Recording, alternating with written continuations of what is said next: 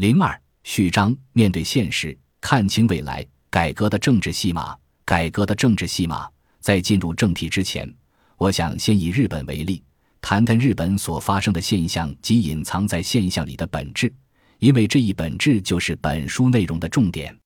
小泉改革是一出壮观的政治戏剧，但是，一般百姓，包括消费者、就业者，在观赏这出戏时，却越看越扫兴。为什么？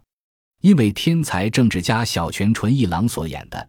只不过是补物账，就像小泉剧场这个名词，小泉纯一郎以戏剧方式呈现他的政治手法。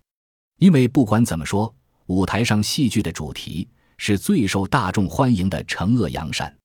如果道路工团不好，就惩罚道路工团；如果桥本派的人马想玩金权政治，就在各重镇埋设地雷，让他们踩个痛快。如果所上演的改革剧演不下去了，就送出刺客加以制裁，并塑造了比历史上赤穗四十七位义士阵容更庞大的八十三位被称为小泉之子的骑士。后来则致力于杜绝族议员，并且裁撤政府体系下的金融机构。据说已经铲除了百分之五曾大捞一笔的官员。能成功推进这一连串事业的小泉纯一郎，果然不同凡响。他的政治手腕真的无人能出其右。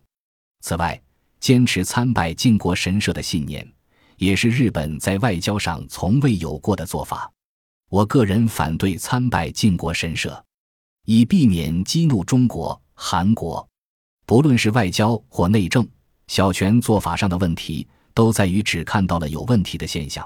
所以，小泉内阁所采取的治疗方法，只不过是头痛医头，脚痛医脚。